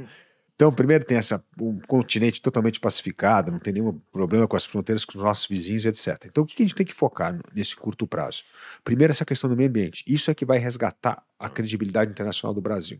Segundo, é focar na regionalização das cadeias. Porque as cadeias globais de valor vão se tornar mais regionalizadas agora Depois do Covid, depois do da Covid, e problema depois da logístico. problema da- dessa briga da Ucrânia e tal, você fala, pô, cara, não posso pensar que o meu chip está dependendo De de Taiwan. um- de Taiwan e é, tem um problema que se amanhã invade eu não consigo ter mais te- telefone celular, carro, nada, Ah, porque tá A- a- a por, acaso a Taiwan Semicondutores, Você ela adora essa empresa. né? fabrica é 25% dos chips no, Você no tá dando mundo. uma recomendação de quê? De Não, compra? não tô dando não. E, e esse problema do chip só depois de 2024 que vai se resolver. É isso. nóis. Então aí, qual é a grande oportunidade que nós temos? Criar nessa, nas Américas, aqui América Latina, pô, um, um grande centro de cadeia global aqui agora. Então a gente tem um grande potencial. Agora, para isso, precisa melhorar o ambiente de negócio no Brasil. Quem é que vai abrir negócio, cara, nesse país maluco, aqui, esse manicômio burocrático do Aham. Brasil? Então, o próximo presidente tem que focar nisso. Eu, eu vou colocar lá como uma das minhas metas, fazer o Brasil ser entre os 10 melhores países emergentes no ambiente de negócio, no doing business que tem. Pô, tem um critério internacional, vamos seguir esse negócio, vamos transformar esse país num dos melhores lugares para atrair negócio. Porque quando esse talento vier para cá se instalar, nós podemos ser o líder dessa cadeia regional de produção de valor na América Pô, Latina. mas o Brasil adora um cartóriozinho. Nossa, adora, né, cara? O negócio- cinco carimbos. né, É mais é, fácil, quando- Reconhecimento de firma, quando mano. você provar que você é você mesmo, né? Então, É, manda cara, lá. eu Pete. queria perguntar é, como seria um, regime tributário inteligente, se seria um, um imposto sobre valor adicionado, um IVA, alguma coisa assim, porque eu acho que isso resolveria muito o o problema que a gente tem e que espanta o, o estrangeiro quando vem aqui pro Brasil, né? Fala que, cara, porque o, o estrangeiro normalmente é muito certinho, fala, meu, eu não quero ter problema com Receita Federal, qualquer tipo desse, é, desse tipo de coisa. Como que é, atrai investimento estrangeiro simplificando isso? Seria através de um imposto sobre valor adicionado, alguma coisa assim?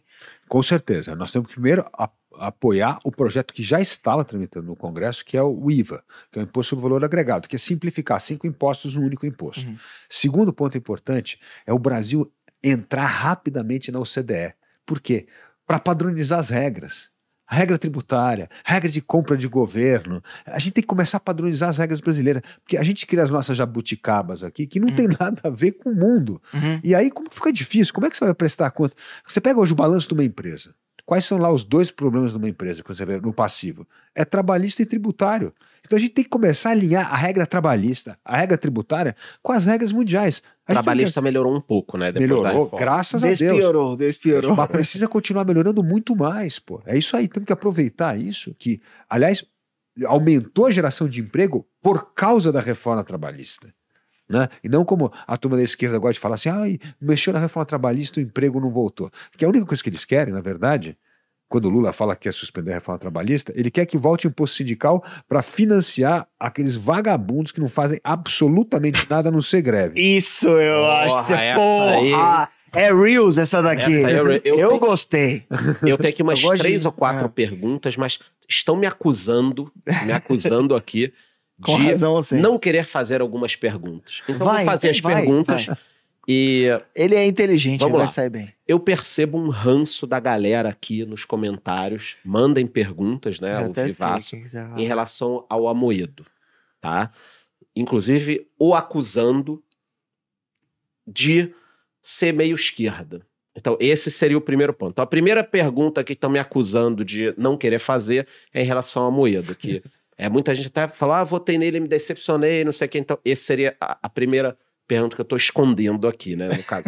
e a segunda, a turma reclamando muito do STF, das medidas, das últimas medidas, inclusive soltando o Lula, ninguém da Lava Jato sendo preso. Então, essas seriam as duas perguntas que acham que eu não iria fazer. E eu queria fazer sim, eu acho interessante. Então, a primeira sobre o Amoedo, é o que causou essa impressão, se ele também causou é, essa impressão de ser de esquerda e ter errado, e depois STF.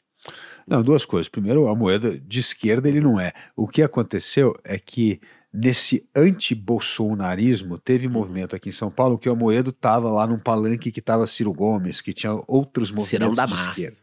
Então aí ficou com a ideia, olha lá o Amoedo no meio da turma da esquerda. Mas ele não é como pessoa. Ele é o fundador do Partido Novo, sempre defendeu os ideais liberais. A campanha de 2018 ele fez uma defesa contundente do liberalismo. É, então eu eu não acho que. Aliás, outro dia me perguntaram lá, o Novo não é um partido de esquerda? Eita, nós. Eu falei, eu falei, não. falei, olha, o que eu quero dividir aqui, que o mundo hoje não é nem muito esquerda e direita, o mundo hoje está entre os liberais e os antiliberais. E no Brasil, nós temos a ala da direita que é antiliberal, cara. Que é a turma que acha que tem que ter mais dureza na falta dos costumes, mas que é totalmente o antiliberalismo, não é isso que é o liberalismo. Então, assim, vamos separar o mundo entre liberais e Então a. Moeda não é de, de, não, de não é, esquerda. não, é de direita e... Não, não veremos ele, por exemplo, como Alckmin aí. não, não, que dizia não. que não era de esquerda e agora é vice do Lula. O E negócio. com, e com certeza o Amoedo não vai votar nem em Lula nem em Bolsonaro. Então, Tá, nesse- então, galera, galera, primeira respondida, primeira não resposta. fugir. Não A moeda fugiu. direto ao ponto. Você quer que eu é ofenda liberal. essa pessoa? Eu vou Não, não, não, não ofende não. A galera tá mandando perguntar eu, sei, certo. eu sei quem que é. Cara, Eu sabe o que, que é muito bacana? O pessoal aqui se sente confortável de perguntar lógico, pra é gente aí, as coisas. E já que vocês estão confortáveis aí, clica no link, porra, pra pegar quatro aulas gratuitas pra descobrir como o Barsi ganha um milhão por dia, tá? E a segunda do, do STF, o brasileiro tá meio puto com o STF. Não é só coisa do, do, do Bolsonaro, Sim. porque tem a ver também com. dúvida. Ninguém é, foi preso pela, pela Lava Jato em relação ao STF, então o brasileiro perdeu um pouco a credibilidade. Eu gostaria de falar mais coisas sobre isso, mas fico com receio de ser censurado. Então o Brasil é um país livre quando um economista fica com medo de criticar uma corte. É, é, aí? não, é isso aí. E aí? Então, eu, a- eu acho que a gente tem que olhar aqui uma coisa. Ok. Toda vez que você tem essa polarização na política, Tá. o radicalismo na política, isso transborda para as instituições. Porque a primeira coisa que você nota quando essa, essa polarização piora é a tua relação com os teus amigos, com a tua família. Pô, você começa a brigar com o primo, começa a brigar com o amigo, por causa de política, que é uma coisa que pô, nunca foi ah, o, o, o motivo de discórdia, mas começa a tensão ficar. Isso transbordou para as institui- instituições brasileiras. Mas parte desse problema do Supremo é que, na política, quando se perde votação, judicializa. Se a gente perdesse uma votação, fala, cara, perdi, ganhei uma, perdi outra, faz parte do jogo, vira a página, vamos tocar a vida. Não. Mas se toda derrota a For pro justiça. su- Cara, é o caos. E é isso que aconteceu. Quem colocou a justiça no jogo político foi a política. Foram os próprios políticos que começaram a judicializar absolutamente todas as derrotas. Então, assim, primeira culpa da política. Se você pacificar o país, cada um tender a ficar na sua caixinha e parar de judicializar tudo, talvez o Supremo vai voltar a fazer o seu principal papel, que é ser um zelador, um guardião da Você Constituição acha que ele brasileira. avançou Ava- e lógico que depois avançou. voltou? Ele avançou. E o que acontece isso? Isso é o desequilíbrio entre os poderes. Como o país, o, o executivo está à deriva, porque agora, como ele quer se eleger, faz qualquer negócio com, com o legislativo para poder garantir dinheiro para financiar a reeleição, começa a desequilibrar. Aí, aí todo mundo fala assim: agora o Congresso é muito poderoso, agora o Judiciário é muito poderoso. Na hora que você começa a ter de novo um presidente da República e dar rumo no país, os poderes começam a se reequilibrar. E aconteceu isso nos anos 80, em 88, 89. Todo mundo falava, o Congresso é que manda, o presidente Sarney não manda nada no Brasil, quem manda é o Congresso. Acontece, então, esses desequilíbrios acontecem toda vez que você tem muita tensão no ar. Então, primeira parte do desequilíbrio não é só culpa do Supremo, é culpa da política que judicializa coisas. Segunda coisa, onde é que o Supremo tem culpa? Duas coisas fundamentais que a gente precisa acabar. Primeira, decisão monocrática. Não pode alguém do Supremo tomar uma decisão sozinha, cara. Não pode. Isso é uma decisão do colegiado. Aham. Tem que colocar em votação. Isso aqui nós estamos falando que temos aqui uma corte que todos são guardiãos da Constituição. Não existe um. O que foi feito com o Lula é um absurdo total. cara. Uma canetada do Faquin soltar o cara que criou o maior escândalo de corrupção da história do Brasil. Um, um crime criminoso. Ele é criminoso. Excelente. Entendeu? Então a gente tem, cara, isso é um absurdo. Isso é a desmoralização da justiça. Porque não é só soltar o Lula. É desmoralizar a investigação da Polícia Federal. É desmoralizar a primeira instância. A é Lava desmoralizar a segunda instância. Todo o dinheiro recuperado, né? Dinheiro É, recuperado, verdade, é. evidência. Cara, você está desmoralizando a justiça. Você não está. A sua atuação fala assim: essa justiça é incompetente. É isso que você está dizendo. É a justiça desmoralizando a própria justiça. É um absurdo É total. Você, em caso é, da eleição, agora eu não, eu não me recordo, vai indicar algum ministro Dois. próximo? Dois? Dois. E, e gente, Já tem nomes? e gente que Já conhece. tem a- nomes? Não, Charles mas é gente que conhece a Constituição, pelo amor de Deus. Você não dá para pretende- transformar, falar assim, eu vou colocar um lá porque é terrivelmente evangélico, vou lógico, colocar é. esse aqui porque foi advogado do PT. Sim. Não, não Você é assim. pretende indicar o Moro? Olha, o- Ah, o, Moro, o, o Moro, duas coisas. Primeiro, o Moro, eh, eu espero que ele vai ser senador No Paraná, no né? Paraná. E acho que vai ser, é muito importante ter uma voz como o Moro no eh, legislativo. Eu acho que hoje o Moro no legislativo tem um papel fundamental. Você acha que ele acertou em primeiro tentar como senador e depois, talvez, presidente? Acho que acho muito importante porque ele vai ter uma experiência política, ele vai passar pelo batismo de fogo da política.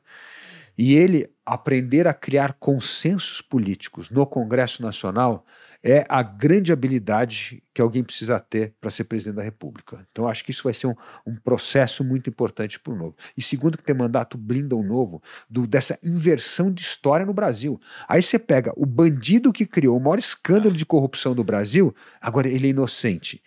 E o juiz prende o bandido, que, dele, que, que é, mostra para todos os brasileiros o maior escândalo de corrupção, vai passar a ser o vilão da história. Cara, isso é um absurdo total. A gente está numa reversão de Uma valores inversão de Brasil valores. né? que não dá. Eu pô. me recordo Uma inversão total de até valores. hoje do gerente da Petrobras que devolveu 100 milhões. né? É, Quer dizer, como é que você vai agora pedir, não, esquece isso, não, não foi nada, isso aí foi a a Lava Jato que fez errado. Não, cara, foram acho que 6 bi já devolvidos, que é um negócio absurdo, e vão falar pra gente absurdo, esquecer. gente. É, é complicado. É, Eu Vai lá, nunca, então. achei, eu nunca achei que eu ia pedir voto pro PT, mas o Luciano Teixeira falou: o novo é o PT das antigas, então vote no PT das antigas. Eu tô, tô angariando aqui votos para pessoas boas. Aqui. Isso, será que isso é um ponto que o Pete leu aí, que eu falei antes, né? É, você acha que esse é um ponto que tem atrapalhado o novo, essa questão de da, da confusão de todo mundo falar, não, o novo, se pintar duas vezes de laranja, fica vermelho. Você acha que isso tem atrapalhado esse, essa ideia de viés de esquerda? E eu acho também que o que corrobora foi a história do Alckmin, pelo menos é isso que eu tenho visto. Tipo assim, tá vendo? Ó, o PSDB virou PT, Social e o novo virou PSDB, ou seja, o próximo passo seria virar PT. Você acha que isso é, é um negócio que vai ficar batendo, né? É, o- mas aí, quando você olha o contraponto, né, Charles? Quem é, de onde que geralmente parte isso? Geralmente é da parte dos bolsonaristas. Sim. E agora, cara, achar uma turma que quer esse antiliberalismo, cadê as privatizações do Paulo Guedes que foi prometida lá? Ah, eu ia perguntar sobre isso. Boa. Cadê Qual a a diferença de, de, você mercado? falar que você vai fazer um negócio e fazer isso passar? Ou você acha que era uma intenção que foi é, Rodrigo Maia atrapalhou. né? desviada? É, No ou negócio, você acha que faltou firmeza faltou ali? firmeza, faltou a, a política para funcionar precisa de duas coisas. Precisa de gente técnica boa. Paulo Guedes é um cara tecnicamente Ele é técnico. óbvio, aham. óbvio que é bom. Mas falta coordenação política. Você precisa angariar o jogo. voto. Precisa Uhum. ter voto no Congresso, cara. Quem é o teu interlocutor político? Então, assim, não adianta você ter o melhor time técnico se não tiver o, o articulador político lá. Não aprova Você nada. acha que o Rodrigo Maia não atrapalhou um pouco ali? Não, eu acho que quem tal, atrapalhou foi o governo. Eu, eu o sempre próprio falei assim, governo. quem era o cara da Casa Civil que estava fazendo os acordos lá, cara? Onyx Lorenzoni, pelo amor de Deus. É, né? não dá. tem- Ali- não dá, cara. ali não Aí dá. não dá, meu. Aí você não consegue jogar. Então, assim, faltou articulação política para fazer essa pauta andar. Então, a pauta liberal desse governo, que o Novo apoiou todas as medidas, nós votamos com o governo, a favor do marco do saneamento, a favor da independência do Banco Central, a favor da reforma da Previdência, nós votamos junto. E tem que votar, nós temos que votar a favor da pauta que é boa para o Brasil. Lógico. Não tem esse negócio. Toma assim, lá da cá, não, é briguinha de ego, não dá, né, cara? Então, assim, Tamo Onde está a pauta liberal do governo? Nada andou. Não andou privatização, não andou abertura de mercado, não andou desregulamentação do governo, Não andou inserção do Brasil no comércio global, não andou absolutamente nada. Fecharam aquela TV lá, não, né? Não, falou que ia fechar a IBC, não fechou a televisão, não fechou nada, cara. Então, assim, é um negócio assim. Isso é que eu falo que é o fake liberalismo. Esse, para mim, é que é, é, o, é o liberalismo. Esse, aliás, é igualzinho a pauta do PT. Me fala onde é que diferencia a pauta uma do outro. Cadê a abertura econômica? Então, assim, o que eu acho é o oposto. Nós é que estamos aqui defendendo essas matérias importantíssimas de abertura econômica e de privatização. Uma das coisas que eu não consegui ter uma conversa com a turma da terceira via era justamente abertura econômica e privatização. Você chegou a conversar com pessoas, por exemplo, como o Ciro Gomes e outros candidatos para formar um, um, núcleo ou nem teve isso? Não, eu tive uma. A conversa que eu tive foi com o Dória, a Simone e o Moro. Foram esses os três que eu conversei. Mas é isso, cara. Quando você pensa no projeto de país, você tem divergência na largada no projeto de país. A própria Simone já disse: não, não vou privatizar a Petrobras. Será que ela vai ser candidata mesmo? Ou o MDB vai apoiar o PT? É, e o, aí? O problema é que o MDB é o MDB, né? Então, assim, é. 11 estados do MDB já está fechado com o PT, ah, em 16 estados, PSDB e MDB não se entendem. Então, vai ser aquela candidatura absolutamente fragilizada, porque ela é incapaz. O próprio partido não de apoia. juntar o partido. Ela não tem o apoio do próprio partido, né? Que bosta. Olha aí. Eu, eu tô com vontade de chorar. Eu acho que eu vou não, descer lá não, e vamos, beber. Vamos votar bem, pô. Não, vou. Eu, Vamos supor que o meu voto já seja seu, que aqui a gente não pode se posicionar politicamente. Né? Não pode, não pode. É, e, mas até quando tá, a gente vem tá na época de que não pode fazer muita campanha ainda. Não, né? e quando a gente vem entrevistar o, o Poit e o Léo Siqueira, eu também supus que na urna eu, eu, Agora, eu digitaria eu acho, o número dele. Eu acho que o Pete está apoiando o Ciro Gomes por causa da história dos 65 milhões de pessoas que ele vai limpar o nome. Vai limpar teu nome aí. Cara, ah, tem isso? Claro, ele, ah, não, ele falou isso. Né? Eu tava tentando limpar, não. Primeiro então, agora... resolver os 26.800 reais que cada brasileiro está defendendo da dívida pública. Então, Puta, então, coisa assim. O que, que você vai fazer para com... derrubar a dívida pública? Aí começa todo mundo a gaguejar, né? Você já nasce com, com um carimbo Cara, de devedor né? é... no, no, no, no certificado. No, como é que chama? Estão perguntando aqui, é. daqui a pouco a gente já está se aproximando aí do, do final. Galera, mandem as últimas perguntas. A PEC Kamikaze, você tem alguma opinião? Acha que é, é uma coisa eleitoreira ou acha que é algo que precisava ser feito realmente? Não, não precisava ser feito, foi totalmente eleitoreira, inconstitucional, porque, primeiro, a Constituição é clara, não uhum. pode criar nova despesa em ano eleitoral, foi criada. Tá. Segunda ponto da Constituição, não pode estourar o teto do gasto, ajudou a aumentar ainda mais o rombo do teto do gasto. É, e vamos deixar essa conta pra gente. É igualzinho o que a Dilma fez quando ela canetou para derrubar 20% o preço da energia. Energia mais barata para o brasileiro, 20% a menos. Tá cagou tá o mercado de energia. A, a, destruiu o mercado de energia e deixou uma conta de 100 bilhões de reais para a gente pagar. O brasileiro hoje paga a segunda conta de energia mais cara do mundo. Então, é isso, cara. A, o populismo custa no nosso bolso. Nós pagamos a conta. A, Margaret Thatcher, acho que falava que não existe dinheiro público, existe o dinheiro do pagador de impostos. É isso né? aí. Ela era maravilhosa, ela tomava uísque, é. fumava charuto. É. Ela era, era boa. Mulher raiz. Muita gente perguntando aqui, tá vendo como a gente pergunta? Porra, manda aí, tabela do imposto de renda. Vai corrigir, não vai corrigir? Ninguém aguenta mais não ter correção na tabela do imposto de renda. Ou isso é um negócio que não dá para mexer agora? Não, eu, eu, a gente tem que revisar duas coisas. Na reforma tributária, tem uma coisa importante, uhum. que é diminuir a carga tributária nas empresas ah. e começar a taxar dividendo. Como é o mundo, é começar a ter uma legislação tributária. Mas aí tem que ser junto, né? Lógico. Porque você é me disser o seguinte, não. porra, vou taxar teu dividendo. É, e manter o imposto e, alto porra, não dá. É. é. óbvio. É isso aí. É, tem que fazer uma reforma. Tem que ser no mesmo tempo. Tem que Pá. ser no mesmo tempo. Beleza. Então, diminui aqui. Por quê? Porque isso está certo. E diminuir o imposto sobre consumo. O imposto mais desigual do mundo Sim. é o imposto sobre consumo. Hoje, 70% da carga tributária no Brasil é sobre consumo. Então, cara, quem o pobre paga mais imposto que o rico no Brasil. Essa é a verdade. Nós precisamos resolver isso. E isso é padronizar de novo a regra do, uhum. tributária com o mundo.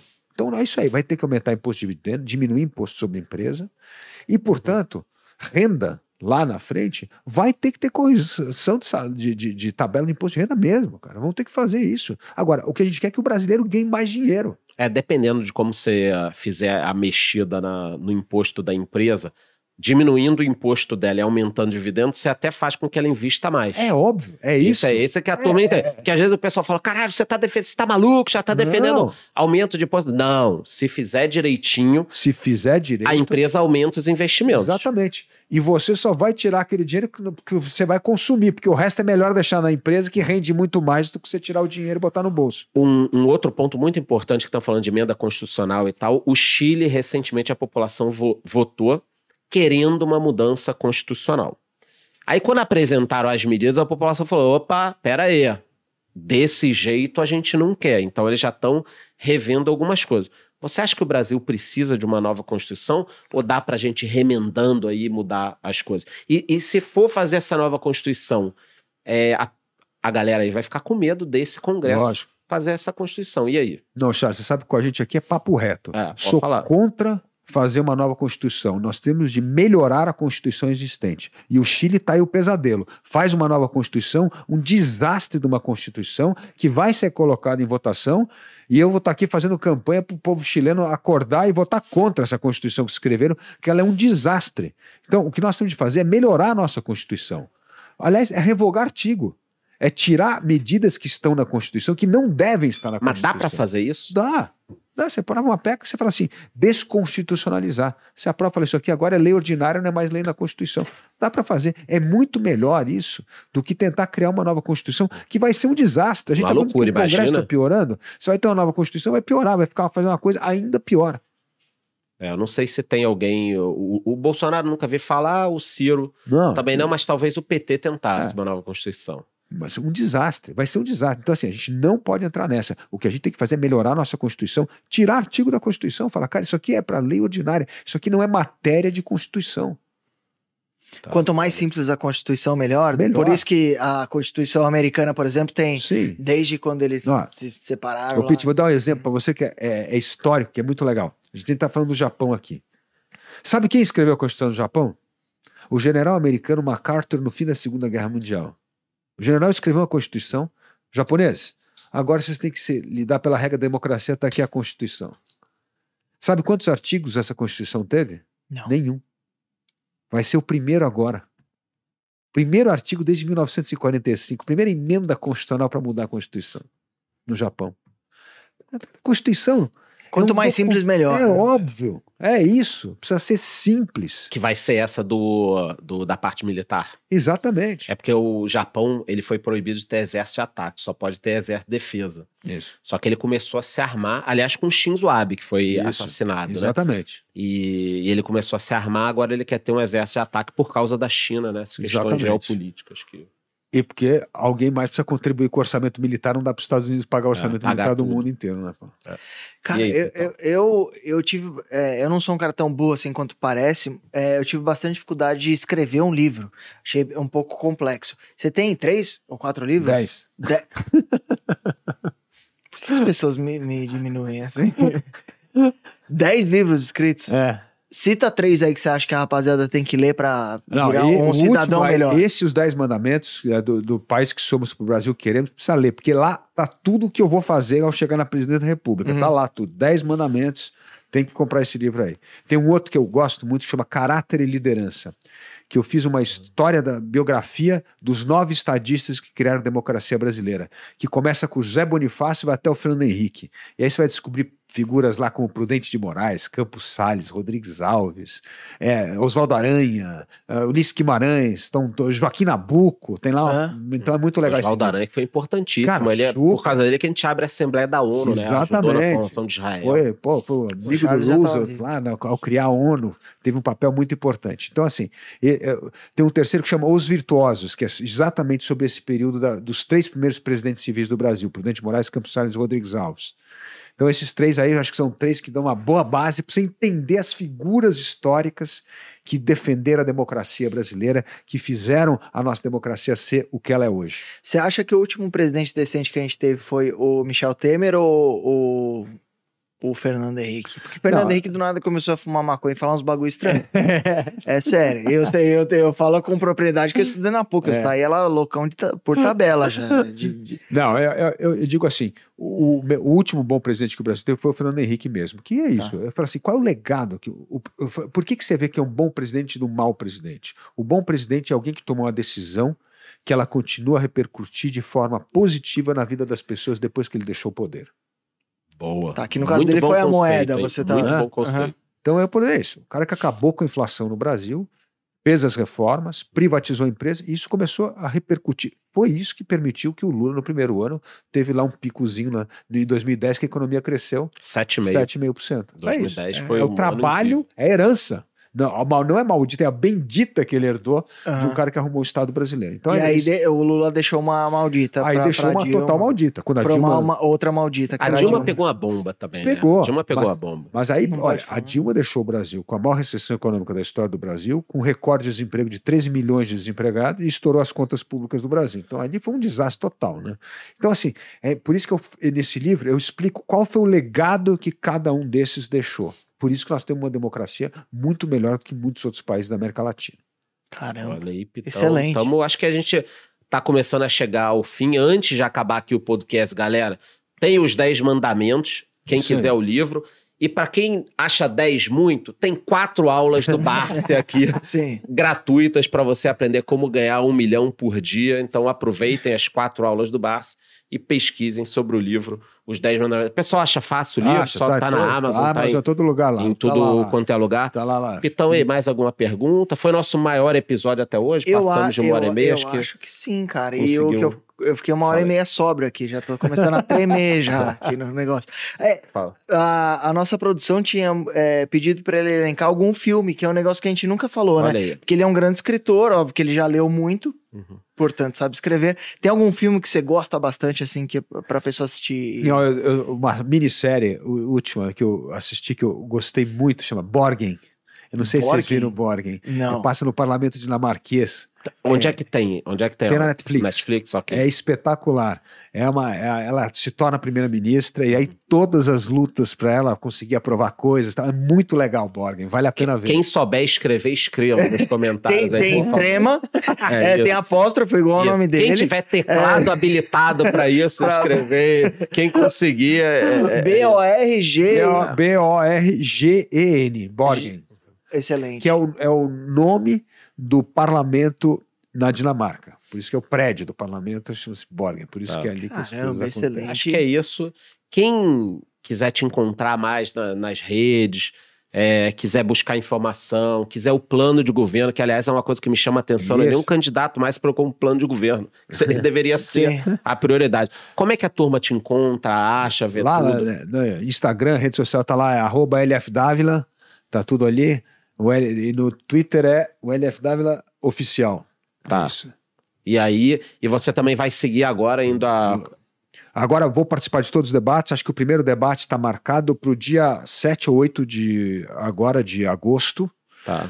E aí nós vamos ter aí os debates para poder colocar as nossas ideias, apresentar nossas propostas, mostrar o nosso plano de governo. E espremer esses lazarentos que estão do outro lado. É isso aí. Por isso que a Excelente. gente vai registrar o nosso, nossa candidatura no último dia para não copiar o nosso plano de governo, porque senão você já sabe, né? Quando tem Ah, copy-paste. né? é, uma cópia seletiva, né? O que, É isso, que faz assim. e, e quem quiser votar em você vai ser 30. 30, Ah, o, 30. o- o número. Vai Opa. que, vai que alguém quer digitar 30 lá. Não estamos fazendo propaganda nem nada. É. Vai que alguém quer te. Ah, não, agora você é verificado. Bom, quem quiser me achar, perfil verificado, por favor, não, não caiam. Em golpes, Ah, tinha, é, muito, pirâmides tinha muito golpe pirâmide utilizando meu nome que não era verificado. Tá? Então agora você me seguindo sendo verificado, em golpes e pirâmides você não vai perder dinheiro. Vai perder dinheiro com outras coisas, né? Mas golpe e pirâmide você não vai perder mais. charles.vix, W-I-C-Z, ou no YouTube, Economista Sincero. E também tô entrando no TikTok, só que, pô, fui fazer uma dancinha semana passada, machuquei a perna. Ah, é, Dedé. machuquei a perna. Acusou Então- a lombar aqui. acusei. Então, o TikTok, daqui a pouco eu vou melhorar, tá? E, e quem quiser Não, te achar. Excelente. Eu tô fazendo aulas de lamberóbica, então no Pra entrar no TikTok eu tô TikTok. afinado. Tá. É, Lucas Pitt em todas as redes sociais e no YouTube é Pit Money. Valeu, galera. Até a próxima. Obrigado. Pra tomar um Danone e comer uns peixonautas. Ok. Pode cortar, pode cortar.